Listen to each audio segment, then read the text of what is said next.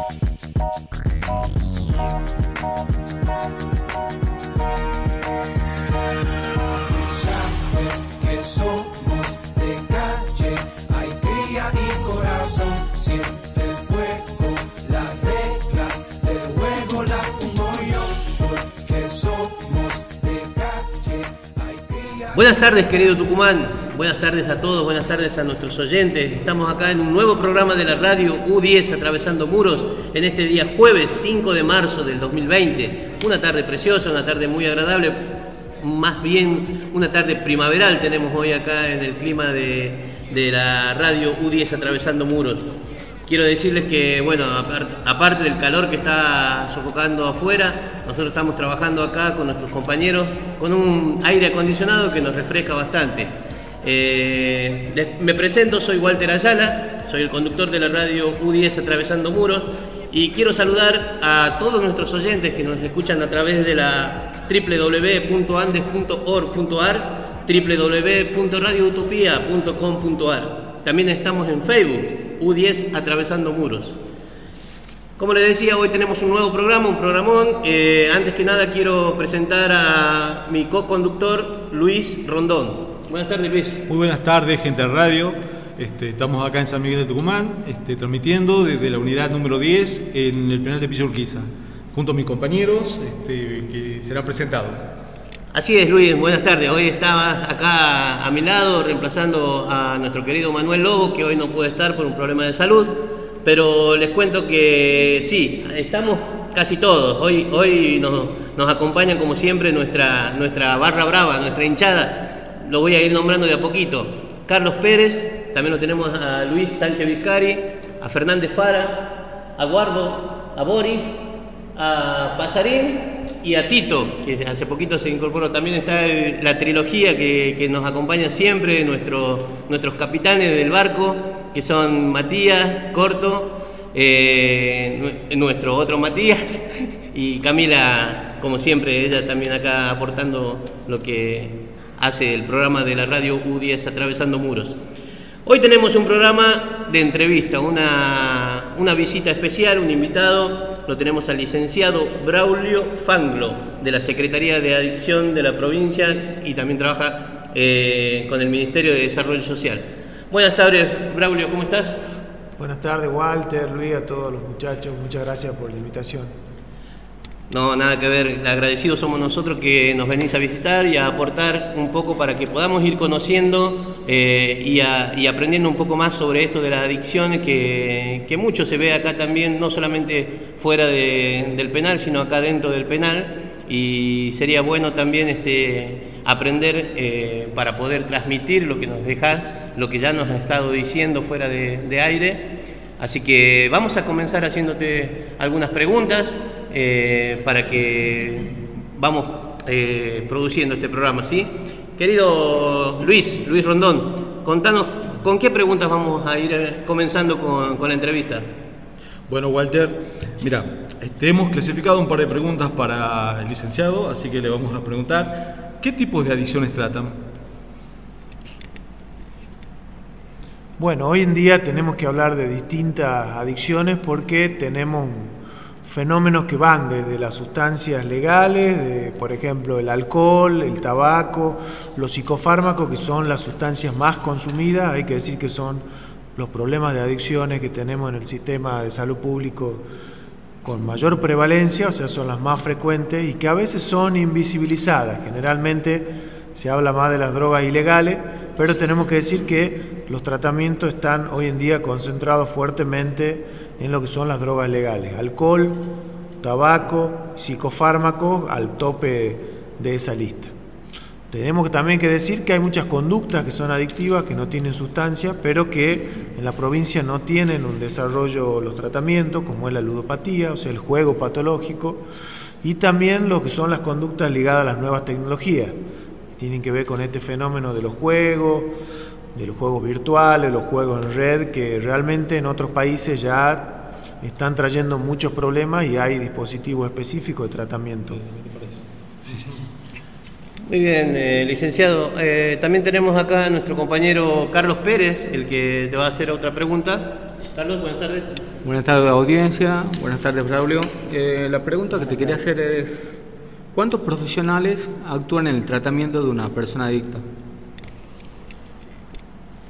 Es buena la pregunta porque hay que señalar que los mejores efectos los tenemos cuando interviene un equipo, un equipo interdisciplinario que no solamente está constituido por un médico, un psicólogo, quizás sean las profesiones más conocidas en el campo de la salud, sino que también estamos observando que los profes de educación física, que un nutricionista, un operador comunitario, un operador terapéutico, tienen mucho más llegada y más efecto en nuestros pacientes que lo que son las profesiones clásicas de la salud. Y esto tiene que ver con una mayor cercanía, con la posibilidad de trabajar desde el hacer.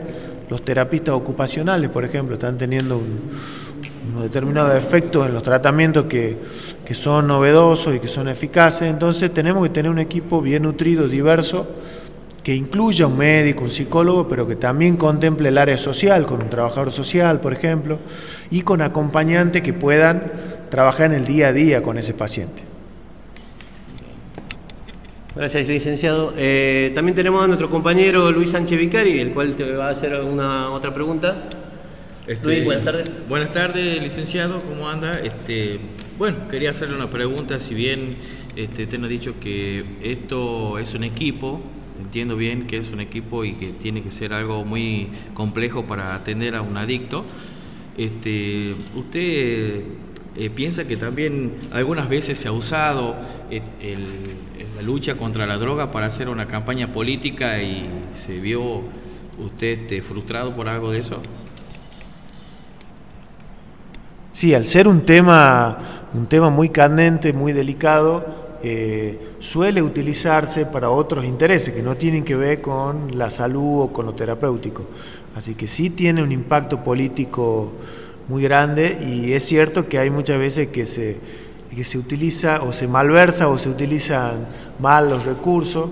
Este, siempre hay que tener un criterio desde la salud pública para poder afrontar estos problemas y no desde los intereses sectoriales o desde otras apetencias para, para no desviar la atención con estos problemas.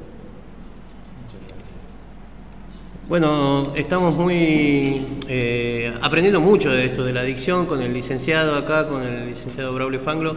Eh, quiero decirles que eh, está abierta acá la, la- la tarde para preguntar, para quien quiera preguntarle algo más. Eh, bien, eh, acá Luis nos va a hacer otra pregunta, licenciado.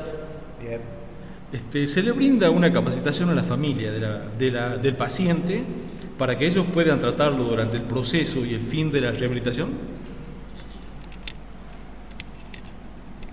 Sí, es algo esencial que la familia esté involucrada en la recuperación del paciente porque estamos hablando del entorno más cercano y del lugar en donde se desempeña naturalmente. Entonces, si no hay algún referente familiar involucrado y no tenemos ese acompañamiento, resulta muy difícil el esfuerzo por transformar y que ese cambio tenga los efectos que, que uno busca. Así que siempre tratando de que, bueno, por supuesto la familia acompañe y en los casos en donde vemos que es contraproducente, también buscar otro punto de apoyo. Pero es una característica esencial en este problema, es que uno necesita la ayuda de un otro para poder recuperarse y para poder afrontar ese desafío. Muy bien, licenciado. Eh, También Luis quiere hacerte otra pregunta. Sí, este, yo estaba interesado en que me contesté cómo se hace la clasificación de, los de los profesionales que van a que van a tratar ciertas adicciones o al- a, la adicción en sí la, catalogan. Un ejemplo, hay un muchacho que consume cocaína, el otro que consume fármaco. Eh, ¿Son distintos los profesionales que lo tratan? Según el tipo de sustancia que se consume, sí hay que tener en cuenta un enfoque médico porque tenemos que ser conscientes que va a haber síndrome de abstinencia diferente, va a haber efecto a nivel orgánico distinto, que sí hay que atender, porque vamos a ver fenómenos diferentes. Una abstinencia alcohólica no es igual que una abstinencia psicofármaco. Hay sustancias que no tienen cuadros clínicos médicos de abstinencia, en donde se suspende el consumo y no pasa nada, pero en los que sí hay sustancias bastante pegajosas, como los opiáceos, muchas pastillas, muchos psicofármacos tienen un cuadro de abstinencia que puede cursar con convulsiones, por ejemplo, con cuadros febriles, que hay que controlar médicamente. Entonces sí es buena tu pregunta de lo de que hay que poder conocer eso para poder actuar en cada caso específico. Muy bien, entonces vamos a ir terminando con esta parte de la entrevista. Luego de la pausa vamos a seguir. Eh, muy interesante todo esto que nos está contando el licenciado eh, Braulio Fanglo. Y vamos a ir a un tema musical para ir a una pausa. Vamos a ir eh, a pedido de Fernández Fara, Soda Estéreo, versión americana.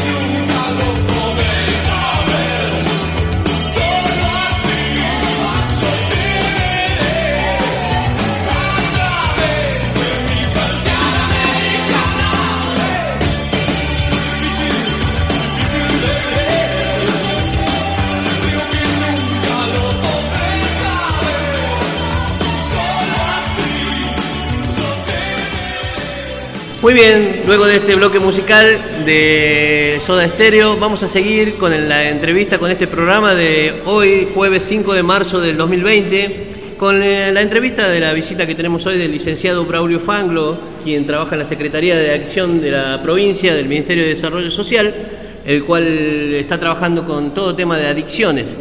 Y hoy nos ha venido a visitar justamente para que nos comente sobre su trabajo y sobre los proyectos que puede haber eh, eh, a priori eh, con el tema de adicciones en, la provincia. También nos interesaría saber, luego le vamos a estar preguntando si es que puede haber o hay algún proyecto para trabajar acá dentro del penal con el programa de adicción en contexto de encierro. Luis, vamos a hacer alguna pregunta más para el doctor. Para el licenciado, perdón. Sí. Bueno, mira, este, la pregunta que tenemos serían, ¿los efectos colaterales que se producen al rehabilitarse son severos? ¿Cómo serían? Bueno, los efectos tienen que ver con de qué droga se trate, porque cada una de las sustancias tiene efectos diferentes. Sí es bueno que cuando uno inicia un tratamiento y se suspende el consumo de alguna sustancia haya un, un abordaje médico porque ahí hay que intervenir a veces con medicación, a veces reduciendo las dosis. Hay cuadros en donde es necesario ir reduciendo progresivamente las dosis, como los psicofármacos, las pastillas, digamos, la benzodiazepina, no bruscamente, porque por ejemplo las convulsiones son un efecto de esa suspensión brusca del consumo.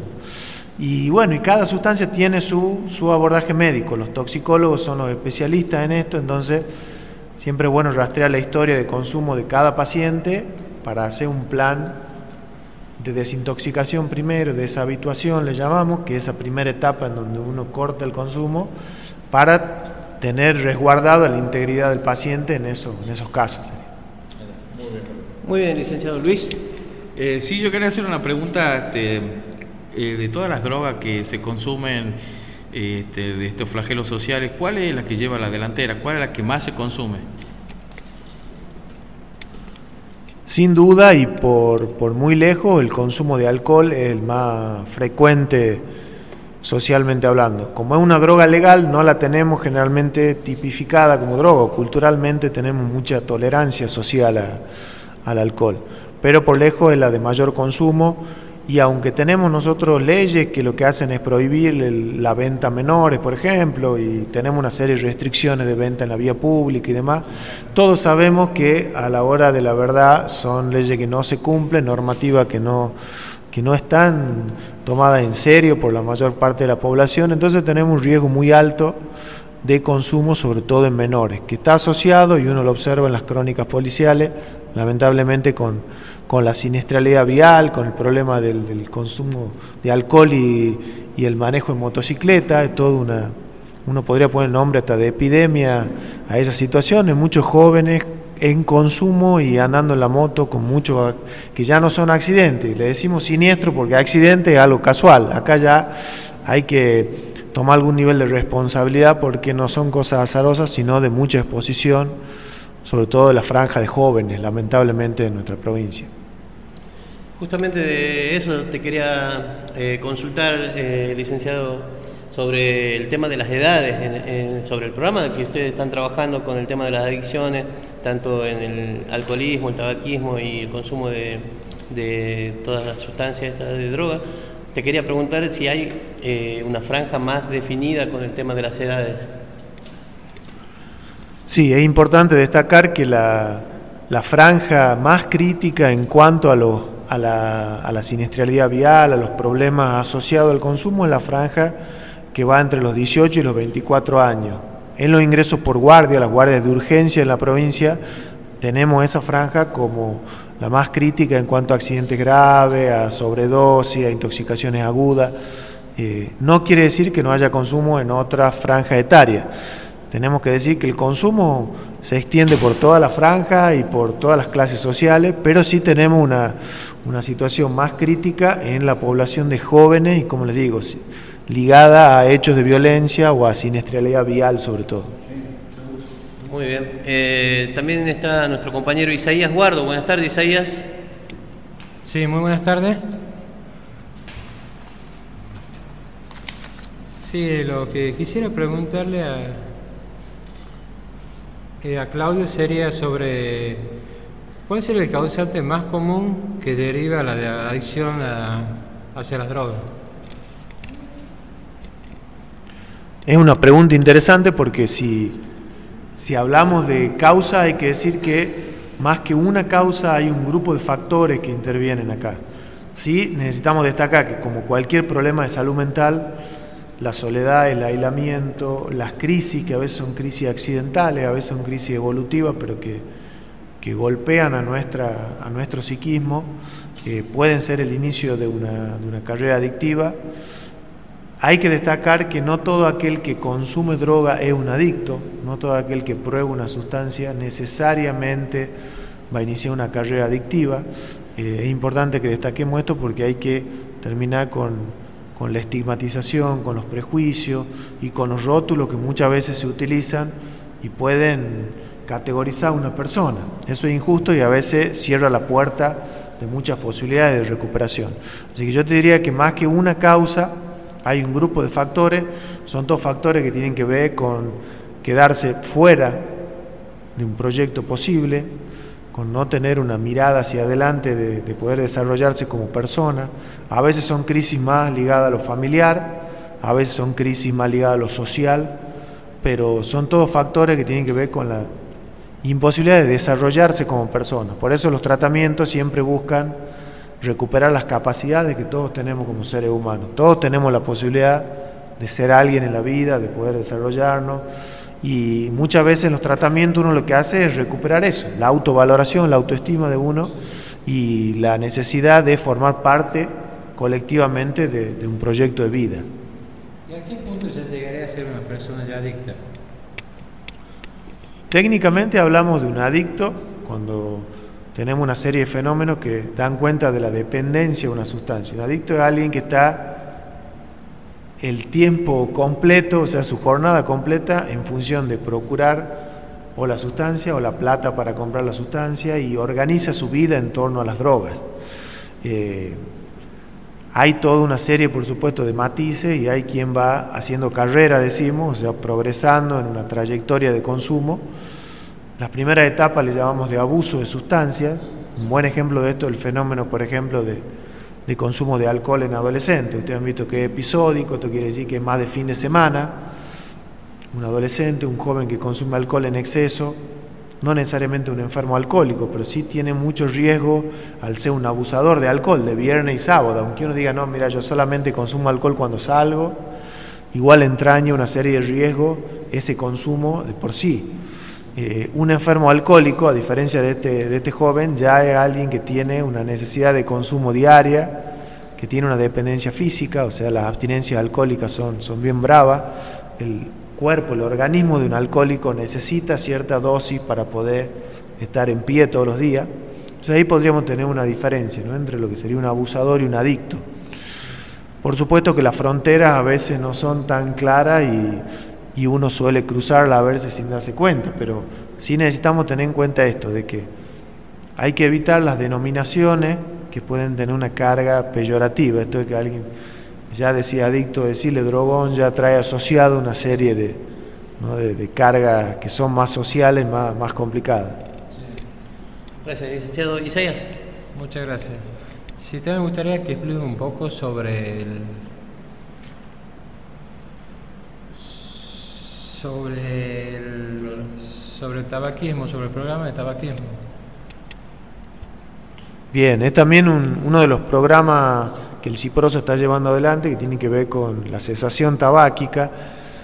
Hay que decir que la nicotina es una de, de las drogas de mayor potencial adictivo y que son más difíciles de dejar porque tiene a nivel químico ya de los receptores un enganche muy fuerte.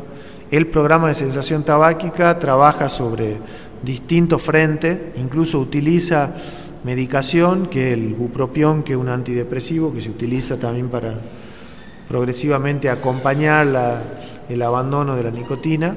Y hay un equipo que interviene ahí donde se trabaja mucho el tema rutina, el tema hábitos saludables, eh, el tema de, poder vivir una vida distinta, aire libre, aire limpio.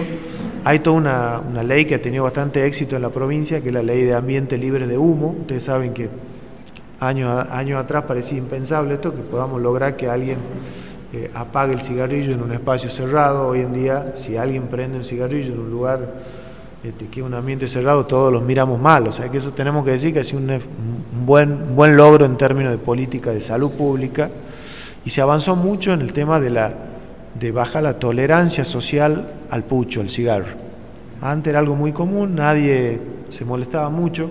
Hoy en día, como les digo, si estamos en espacios compartidos, probablemente uno ya le diga al compañero, che, apaga el cigarro porque acá no se puede fumar, lo cual es un cambio cultural, ¿no? Eso me parece que es interesante como ejemplo.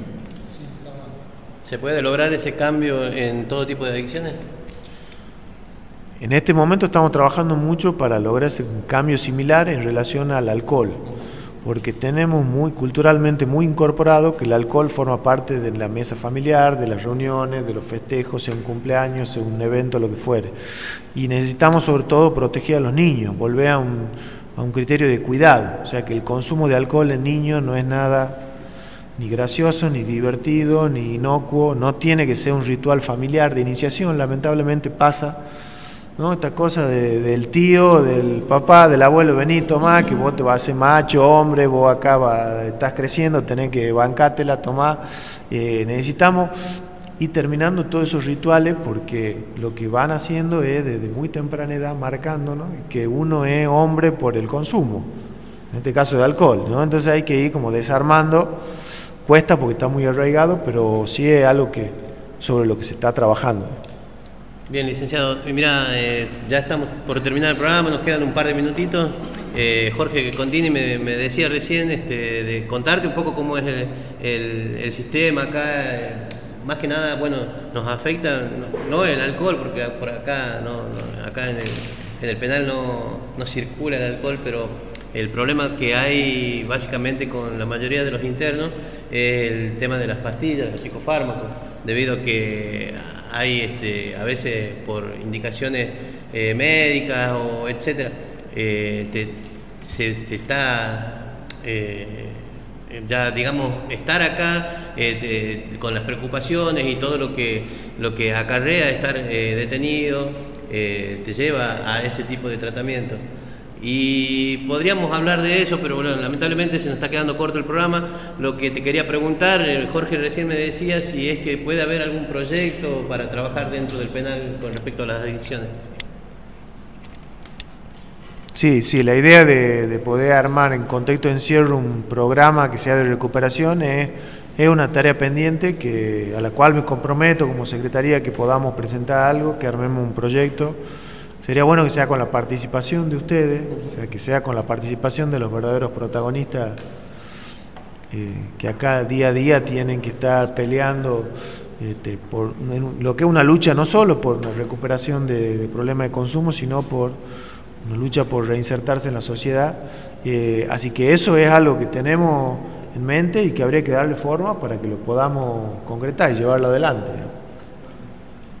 Muy bien, ojalá que sea así. Entonces, licenciado, eh, para terminar, quiero que me contés, quiero que nos contés a nosotros y a los oyentes que nos están escuchando, ¿qué te pareció eh, esto del taller de radio, venir acá, eh, a más o menos lo que esperaba o qué expectativas tenías, si fue más o menos lo que pensabas? Bueno, yo me, me, voy gratamente sorprendido porque primero que un ambiente muy, este, muy contenedor, muy, muy ameno pero no por eso menos serio. O sea, veo que se lo toman con mucha seriedad y con, y con profesionalismo el tema. Más allá de que es muy cálido el, grupo. O sea, lo que me parece bueno es que y no, se nota que hay un trabajo de grupo por detrás que tiene que ver con el tiempo compartido de ustedes, con, con que ya vienen encontrándose. Evidentemente hay algo que lo ha convocado y que por eso están acá.